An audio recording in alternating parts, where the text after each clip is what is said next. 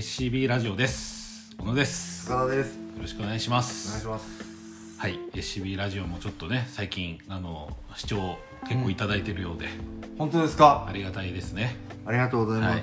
あの古本コーナーもねあの無店舗ですけどもはあの結構い、ポップアップ。ポップアップもうん。あの購入いただいている方もいらっしゃるということで、ん。本当に嬉しい限りです。ありがとうございます、はい。あこの場で俺をねそうですね。言えないから、はい、でちなみにその古本コーナーにあるあの冊子冊子っていうか紙に、うん。えー、とポッドキャストの聞き方が載ってると、ままあこれ聞いてる人は聞かないんでしょうけども。あ でもあれか。聞いてく聞いてお店の方にね、ああ。あのー行っていただくのもありかなと。頑張って仕入れてますからね。そうです。は頑張ってるんで、いはい。はい。あのー今日もちょっとメンテナンスしてきたので。ああそうですか。うんなんであのうさぎ屋駅東口店の、え1階奥のリビングコーナーにございますので、ぜひ。ははい なんか熱がこもってない。いなんでなんでいや今どんな感じかなと今今ちょっと調べてまし調べてました。はい。ということで、えー前回はあの高田さんの、えー読んだ本、えーうん。3冊ということで、はい。えー最近読んだ本、えー2023ウィンターということで、えーやっております。たはい。はい、で今回は私の、え3冊っていうことなんですが、うん。えーっとね先に全部言ってたんでしたっけ？あ一冊ずつ言ってたのか。そうですね。はい。で一冊目がですねえーっとね「菊と刀」といううん。ルース・ベネディクトさん、はい。えー公文社古典新訳文庫で読みました。はい。でもこの本ってあれですよね。あのえーっとあ講談社じゃないや公文社だ、うん。古典新訳はい。講談社学術でもありますよね。あります。はい。だったりいろんな形で出てるうん。本だということで、うん。えー読んでみました、ははい、でこの「菊と刀」ってどういう本本かなという話をすると,、えー、とアメリカ人のルース・ベネディクトさん文文化人類学者はいが、えー第二次世界大戦末期に、えー戦時戦時情報局はい。からの要請で、えーまあ、言ったら敵国の日本人の行動を分析するために依頼されて書いたっていうのが、えーこの「菊と刀」です。はい。で、えー、と実はルース・ベネディクトさんって、うん。えー日本人の本を書いてるにもかかわらず、あのー来たことはないんです。あ日本には？日本に。あでき来たことない中で、えー、とこの本を書いたので、えー、とそんななんか分析なんかできるわけないじゃないかっていうと批判っていうのも当然はい。当時からあったようでして、あはいでこのえルース・ベネディクトさんは何をこう参考にこの本を書いたかというと,、えー、とアメリカに帰ってきていたあアメリカにいた日系人2世、はい。まあ、に日本を羊羊に持つ、はい。えー人たちですよね、えーのインタビュー。はい。あとは日系人の、えー収容所の人の話聞く。はい。あとはあの小説。夏目漱石とか読む。うんうんうんあとは新聞とか大衆映画とかあとなんだっけ、えーいろんなものをその文化に触れてうん。書いたと。ほいうことなので実際に見たことじゃない、えー中で書く書いてるという感じなんですけどそれを聞いてどう思いますか？ういやそのフィールドワークみたいなことしてないと。そういうことです。文化人類学と言いつつね、うん。フィールドワークといえば日系人。日本の文化を、はいえー、と実際体験している人には、えー声をかけるというかその日系人ですもんね。だってね言ったら若干は違う要素が入ってるわけですよね。ただ日本にも、えー、といいたことある人うん。とかもうん。いる感じです、完全にアメリカってわけじゃなくて、うんでも現現地日本に来て日本の空気の中でってことはしてない、そういうことです、ははい、うん、どんなふうに読み取ったでしょう日本人を？あこの方が、うん。ああなるほど。で、えー、とこの聞くと「聞くと刀」についてはやっぱり日本文化について、えー、と考えた本ですね。うんで文化っていうのはその文化人類学もそうですけど、えー、と社会のあらゆるところに表出してくる、えー行動、まあ、原理みたいなものだということで、あのなんですかね。いろんなあの一つには限定できないっていう感じですかね。はい。あのうーん例えばなんて言ったらいいんですかね。え日本人の特特性特質をそうです。だから,、うん、行動パターン意味体系みたいなうん。感じですね、うん。はい。です。はいでそれを日本人とはっていうところで、ベネディクトさんが、えー、と言ったのが日本文化とは、え階級性まあヒエラルキーによって定められているみたいなことはいです。で例えば秩序と階層的な上下関係にがかなり重きがある感じはいなんですと。で言ったらその、えー、と封建制度、まあ、江戸時代までは、まあ、武士とか士農交渉みたいな話で、えーはっきりその位が分かれてるみたいなことをうん200年やってきた国なので、うんまあ、それが当たり前になっているみたいな形ですね。うん。はい、でそれがなんか家族観国家観信教観信教観か、はい。えー、という宗宗教ですね、うん。とか経済活動とかの基盤になっているみたいなことでした。ん。で、えー、とその中でその上下関係みたいなのを重要視する中で、えー、とこのベネディクトさんが言ってたのが応分の場を占めること。はい。応仁の乱の。答える分けるはい。の場。はい。なんでえっ、とはい。わきまえろっていうか、うん。その自分の位置をちゃんと、自分の位置から外れるなって言ったらはい。あれですけども、うん。っていうのを皆さんが、えー日本人の行動の基盤にしているというようなことを言ってました、うん。それについては どどうですか？ねそんなことはありますか？感じたことあります？なんか要はあの会社とかでも会議の場で若いやつはあんま発言すんなみたいな。まあとかですね。とかまあそのなんだ場の流れを変えるような発言するなみたいなことですね、うん。若いやつは。若いやつっていう前提ですね。だからそのニコニコうなずいとくみたいな。まあそのニコニコうなずいとけっていうかそのなんていうのその階層、はい。ヒエラルキーを守れってことだからは上の人が言ったっていうことの方が重要であって、はうん、その下の人はそういうことをそのある程度の意思決定に関与しちゃいけないみたいな。繰り返すようなこと言うなんだ。っていう感じですかね、はい。ちょっと苦手ですそういうの。うん、そうでも日本ですよ ここは。ですか？で、うん、なんか面白いのがそのえっ、とその人,、まあ、その人がっていうか、まあ、これはちょっと僕の考えも入ってるかもしれないですけど、封建社会って身分があるじゃないですか。身分身分っていうのはある意味その武士であることであるとか農民であることとかっていうのをある程度強制しちゃうんですよね、まあそうですね。えーじゃないですか、い。だから武士のくせにとかうん。武士はこうあるべしとかはい。っていうことから外れちゃいけないんですよ。はい。だそれは農民もそうだったりするし。でそれが、まあ、社会制度死の講習みたいな社会制度にも適用するし逆に言うと家庭にも適用されるって話でそれは長男とかのうん。長男はこうあるべしみたいな。はい。だからあのなんていうんですかね。あのそこがすごく抑圧的になるっていうかうん。あの守んなきゃいけないことになっている。いやそれヒエラヒエラルキーの秩秩序うん。であること。なんだっていう話。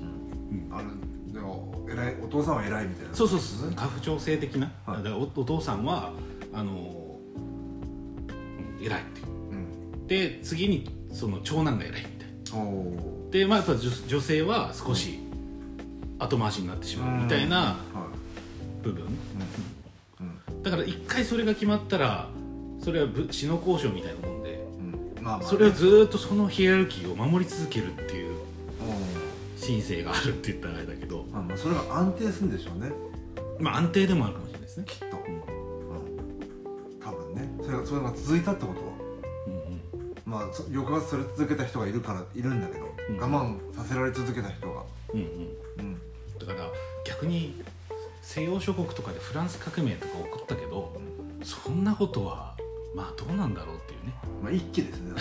そうですよね。一気ですね、一気です。うん、だから、そあそんな話があってあ確かにそうなのかもなみたいな、だから実際これ見見聞きしてない。フィールドワークしてないので、全然その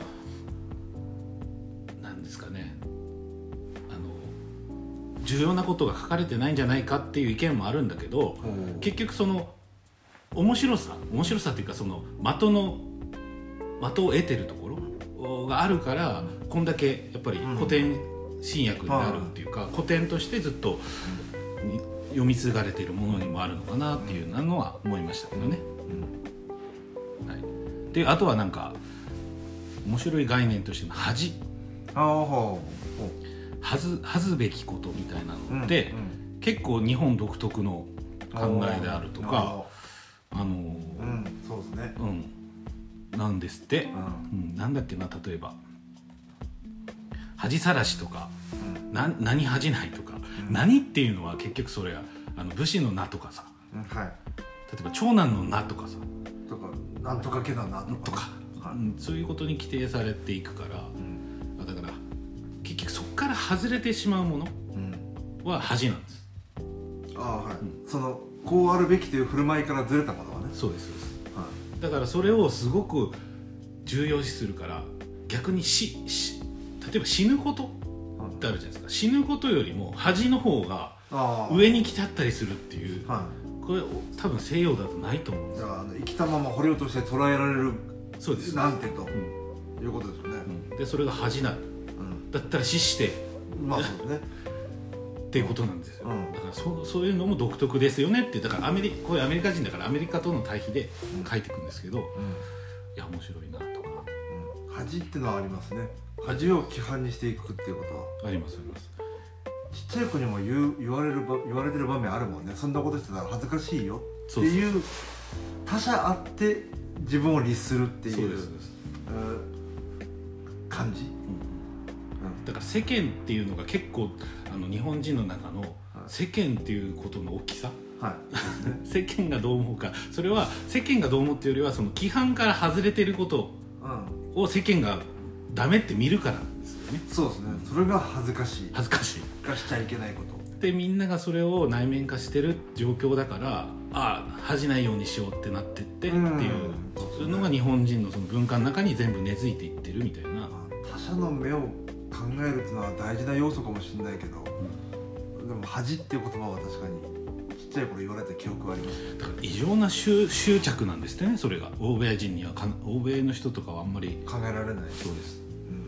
うん、あとはその面白かったのがあの成金に対してのイメージ。成金？成金。お金持ち、ん。はい。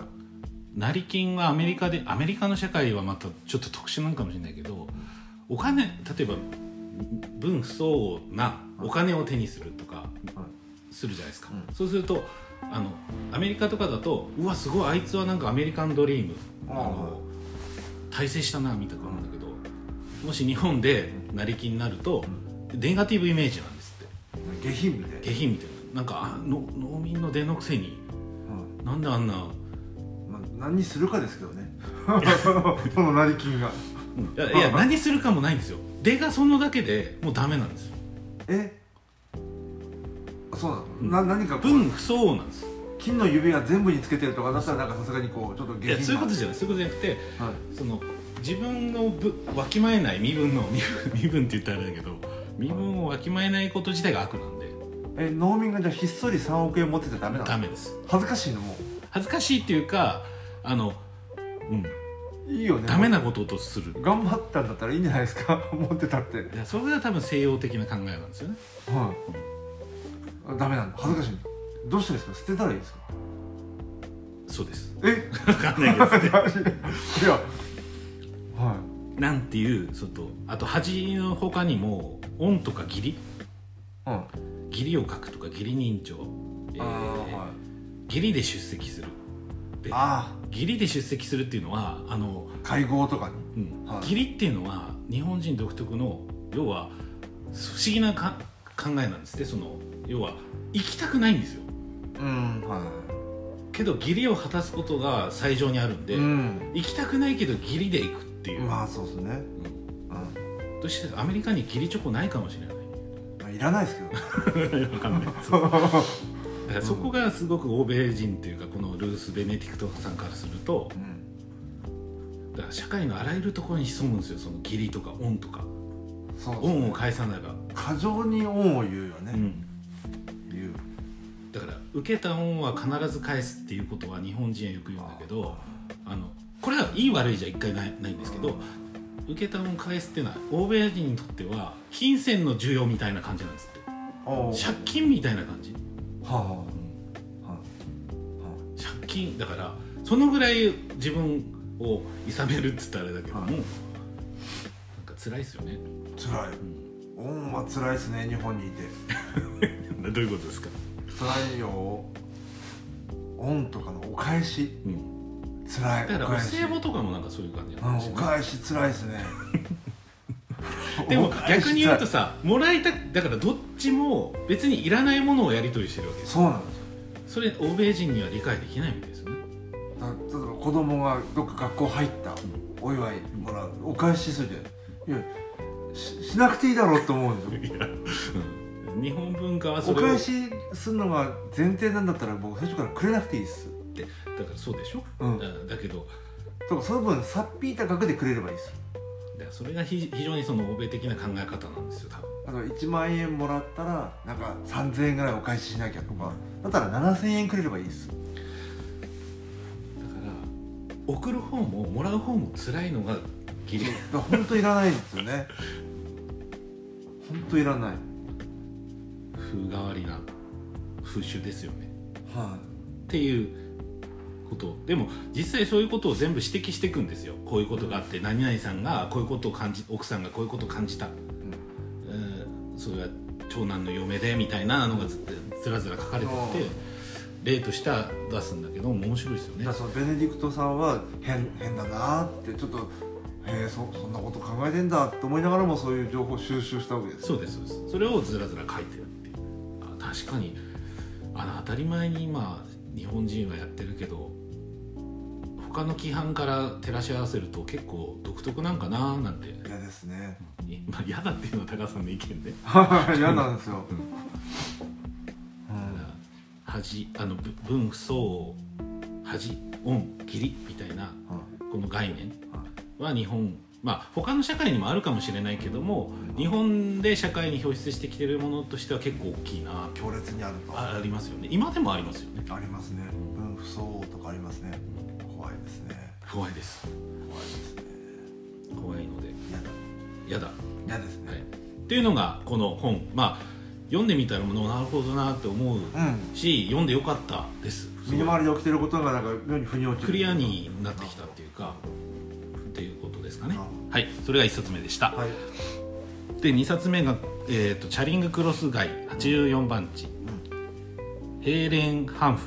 はい。中高文庫です。はいでこの本は高田さんも読まれたんですかね？結構前に。前に読まれたってことなんですけど、えー、と舞台としては戦後間もない1949年、えーまあ、第二次世界大戦終わった後のはい。イギリス、イギリスじゃねえな、えー、とニューヨークの作家はい。っていう、まあ、この人書いてる人ですね。はい。ヘイレン。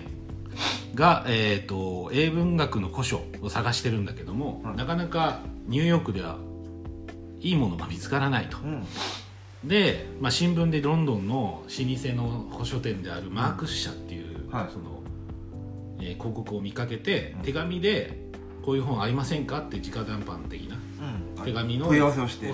問い合わせをするっていう、うー話で、うん。その書店マークス社とこのへにマークス社ってはロンドン？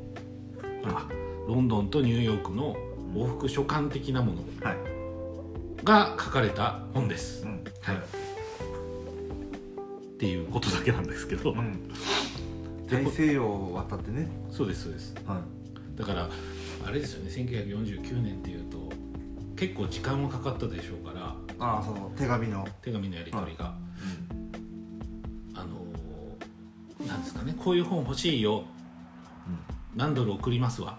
みたいな、うん。そういう口調なんですけど。うんこの本はごご用意いたしました、うん4.99ドルお願いいたしますみたいな、はそういうのをやり取りを、い。はえーやるっていう、いうん。だから結構長いからその本を待ってる時間とかも、今はねアマゾンで明日来ますみたいな状況ですけど、あこれ楽しみにする時間は長いのかなとかさはい。思いません？でも単純にあのもちろん本とかお金ってものは絡むけども人と人とのやり取りじゃないですか。うんうん今例に出したアマゾンってそうはならないのであそうですね。もっとドライな売買なのであのそういう意味でこうその本古本屋さんと一読者との人間対人間のやり取りはうん豊かだなと思いますね。そうですね、うん。うん。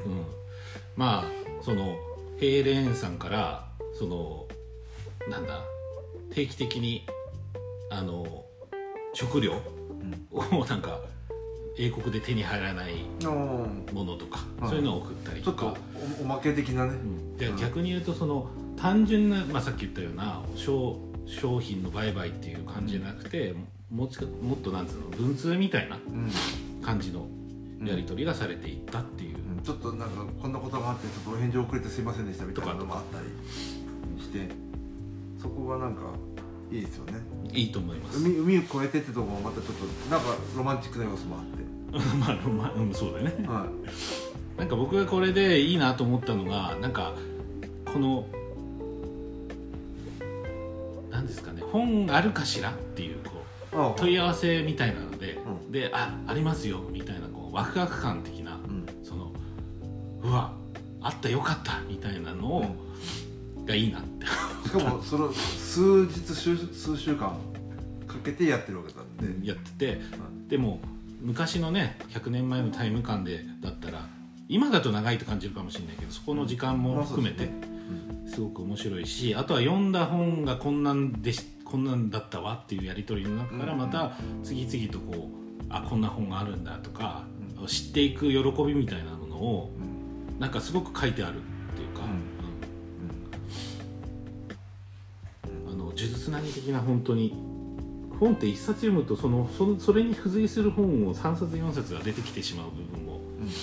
あるじゃないですか。はうん。なんでそういうところも含めてあの喜びみたいなもの、あとはその封を開けて手にする時、の喜びみたいのもあるな。って思っててで僕ちょっとこれは通販で頼んじゃったんですけどあの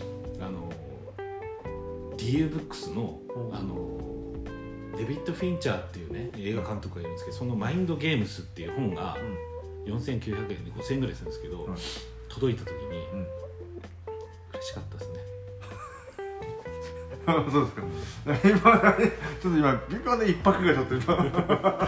あのはただこれがいはい。デビッド・フィンチャーの本これお送りしましたよっていう人があ向こう側にいたらあ。なおいいよねっていう。そうですね。そうやっぱ包みを開けることもやっぱりそこからもう楽しいし、楽しいですよね、うん、うん。なんかこんなふうに包んだんだなとかさ。そのあここにセロテープ貼ったんだみたいなことからも人を感じるっていうか。あでもあれですね。あのインデペンデントな書店さんから買った時はそれを感じ結構感じますね。うん。多分なんかねこう雑誌とかでそのお店の様子とかが写真で紹介されてたりしたらさあの机で包んでくれたんかなとか。いやそこは分かんないけど机まではちょっと分かんないけど。ああれで包んだんかなって、まあだけどそのあのまあい一筆書いていただいたりもしてるじゃないですか。うん。だからそういうのがもうチャリングクロス街84番地の中に書かれてる世界、うん本当にそのやり取り、うん。まあ、読者に向けて何かを読者っていうかその本を売る会じゃなく売る会だけじゃなくて、楽しんでくださいねの一言でも、なんか豊かだなと思う、うん。思いますね。う素敵ですね。はい。文通をやったらいいんじゃないですかね。本の文通、んやった方がいいですよ。やってくださいだから。あ。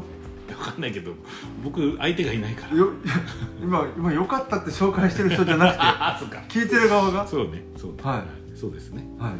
まあとにかくそういう本好きであれば分かる世界観がうん。こう全てここに例えばその署名が分かんなくてもはい。分かるなっていうことを感じたっていう。多分もってましてその時代だったらこうネットで調べるそのうん。本屋側も、ん。本屋側もネットで調べるってできないのでいや自分の知ってることとか知り合いに聞聞いてみるとか、うん。で多分必死に探し出すんだと思うんで。なおさらその届いた一冊は尊いとい尊いですよね。しもしかもその一冊を大事にさ、うん。読んで待つみたいな次のが届くまで待つみたいな、うん。その時間もいいなと、うん。今あの手に入るかどうか確実じゃないじゃない。ねアマゾンでパッては確実なんで。そうじゃないその中で探して見つけてくれて送ってくれるっていうのがやっぱ、ね、目に見えないプロセスが嬉しいというか、ですね。うん。実際そういうそういうふうに動いてくれてる業者もあるので,、うん。であとはその僕が思ったのはそのこ古書店、まあ、読む文化もそうだけど古書店自体の存在の大きさあ文化的大きさを感じるライブラリー的な感じがあるのかな。まあそれもそうだしあの例えばフラッと行った街にある古書店みたいなのって今やなんかこう神保町行けばあるけども、はい。なんかそういうこう温かい場所っていうのはなかなか、まあ、逆にインディペンデントな書店さんがそれを少しずつ取り戻してるのかもしれないけども。かもしれないですそうねそう。だから100年前とかの本屋こ古本屋、うん。古書店の文化的存在の大きさっていうのを感じたっていう。う、ん、うん。うん、やっぱそ困ったあの本欲しいなって時のやっぱ頼れるそうですそうです。しかもそこにその時代はもう他のメディアなかったので、一番のエンターテインメントでもあったと思うし、うんうんあのもちろん学術的な要素もあるけどそれ以外のその小説的な面白さもあるっていうところなんでなんか外国の古書店街を行きあの行ってみたいなってちょっと思いました、ニュースね、うん、チャリンクロスの親本はその写真なんでね表紙が。あそうなんですか。親本というかあの、まあ、いくつかいろんなところから出てるけど写真の版があってそれも綺麗ですね。かかわいいうん。なんかだから探してたりするんですけどないですね古書店、あのあれあのなんだっけな。えっ、とあれそこ。スノーショベリングさんのうん。通販サイトのところにチャリンクロスの親本のうん。あの本があってあの T シャツの横みたいに書いたへ写真ありましたね、うん、見つけたらぜひ手に入れてもらって。じゃあちょっと高田さんも。はい。でも欲しいっすよね。あそれもないんですか？あ親本親持ってます。本お。上手がい。絶句した。よ 絶句えしそれいくらえそれ持ってるっていうかあれなんですか？えどこで買ったんですか？どっかの古本屋さんで買いましたね。あそうなんだ。はでも今内容変わってるんですかね？大役のね。いまあや役はちょっと変わってるのかね。うん古めかしい役かもしれないですね。なんか覚えてることありますか？逆にその親本で持ってるっていうんだったら。あでも読んだのは文庫で読んだんああ実際に、はい。まあ、手に入れといたっていう感じなんですそうです。親本はあのナイブックスってとこに並んでる。あ並んでんの？並んでますナイスな。あなるほど。ナイスなんですよあそれはちょっと価格はおいくらぐらいで？そ こいくらでしょうね。いやでもそんな高くないですよね多分。なじゃあ俺買おうかな。700円とか800円じゃないですかせいぜじゃあじゃあ買いに行きます今度。い そうですかじゃあナイブックスにあるんでみこれ聞いた方は。でも今あのね普通に文庫でも多分文庫で500円ぐらいはしますので。ありますね。新刊で買ったら800円とかね。かな？するし。うん。でもね可愛らしい本ですよ表あいいでいいですね。中ね書かれてる世界も面白い。うん、古本本好きならって感じですよね、うん、っていう感じの本でした。はい、はい。それは2冊目です。はい、で続いて3冊目、えー長距離走者の孤独」ってちょっと噛みそうなんですけど、はい。長距離走者の孤独。長距離走者の子供アラン・シリトーさん。はい。で、えー、とアラン・シリトーさんは、えー、とイギリスの人です。はい。バーミンガムかな？うん。のん？バーミンガム？ノッティンガム？どっちか。はい。で、えーこの本は1959年に出版した短編小説集です、うん。はい、でえっ、とこれはね結構衝撃受けましたね。衝撃？うん。はい。どんな衝撃でしょう？これねストーリーは、えー、と主人公のスミスが、えー、という少年ね、えー労働者階級の母子家庭に生まれて学校を中退する、で仲間とうろつく不良少年。はい。っていう話で,、うん。えーで悪さをして、えー、と警察に捕まる。で監戒員に送られる。うんでそこで彼は、えー長距離走者の選手として選ばれてトレーニングを受けるうちに長距離走者は長距離層を愛するようになって練習に打ち込むっていう話なんですよ、あのでこの話聞くとなんか構成して感動作でしょって思うじゃないですか、うんまあまあ全然違います。違う。はい。構成しない。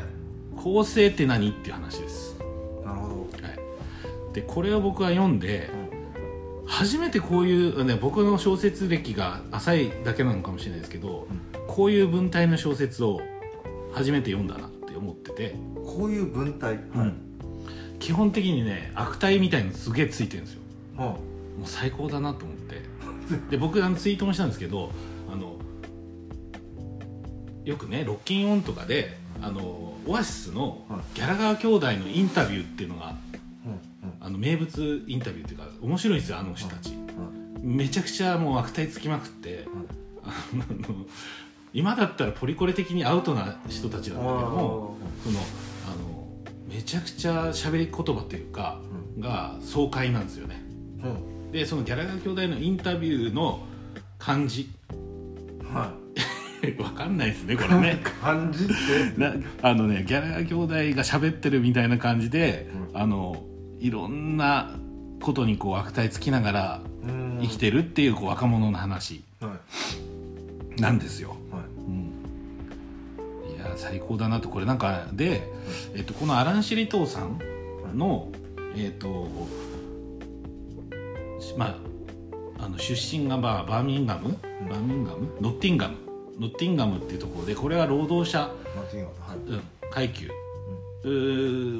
のことを書いてる本が結構あるらしいんですけども、僕はこの一冊しか読んだことなくて、でで僕はその、まあ、英国のロック音楽とかは結構好きなんですよ、うん。さっきのオアシスにか限らずね、うん。だからちょっとね英国のそのトレインスポッティングあるスコットランドも入ってる話ですけど、はいあのその労働者階級の生活みたいな例えばあのあれです。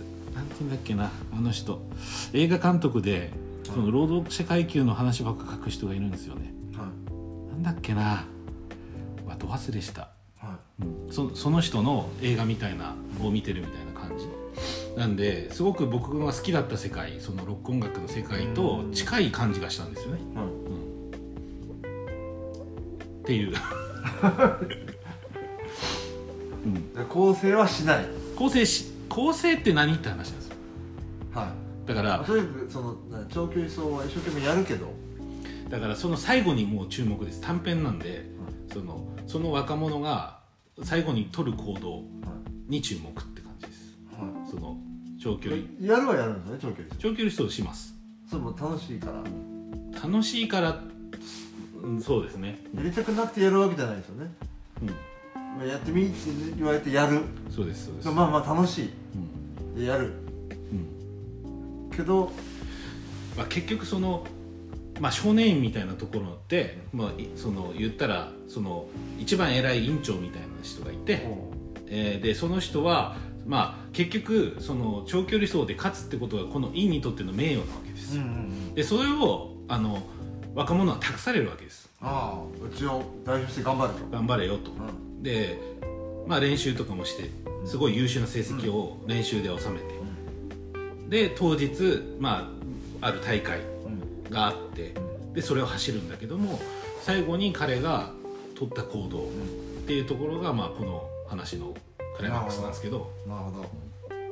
そそこがもう非常にあの見事にこう中指立てる感じの行動を取るわけですかね。そういうことですね。なるほど。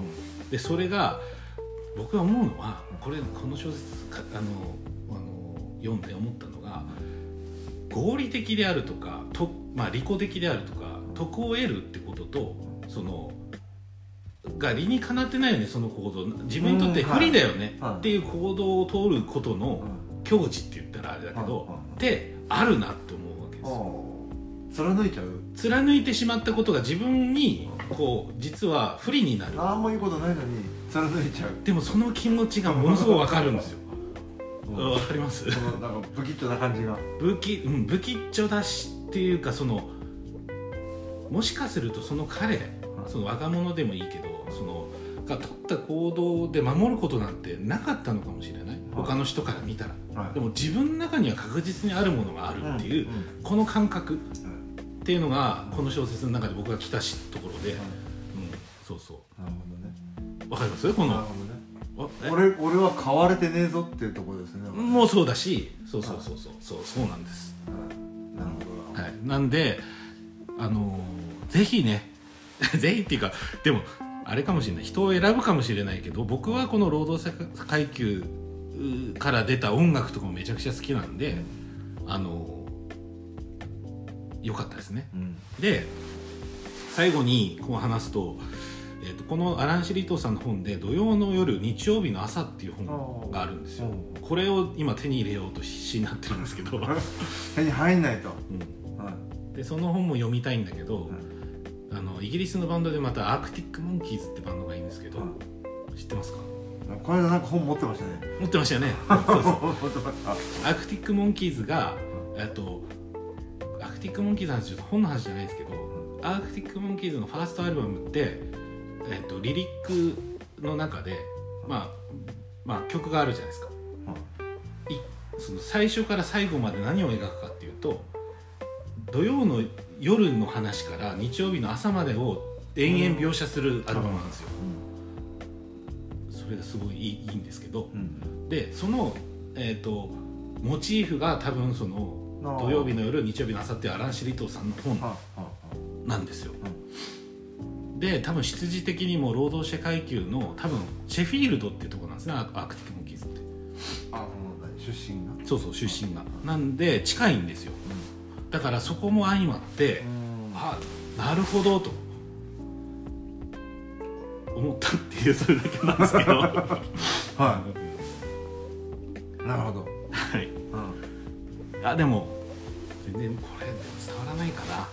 いやでもなんか読んでみたいなと思いましたよあ本当ですか？はでも根っからのちょっとあの不良はっていう。い何ですか？あ僕が僕はい。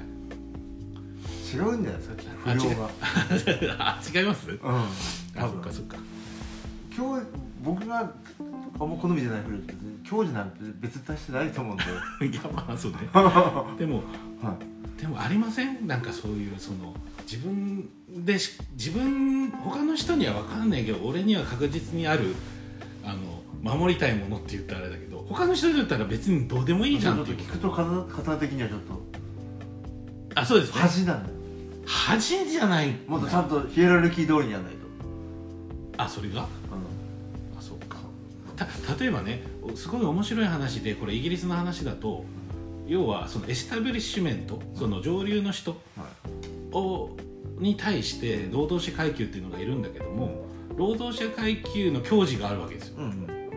彼らには、はい。なんでそれと一緒だなと思って、別にエスタブリッシュなんか憧れねえぜっていう。うん。それがルサンチマンじゃなくて実際あるっていう。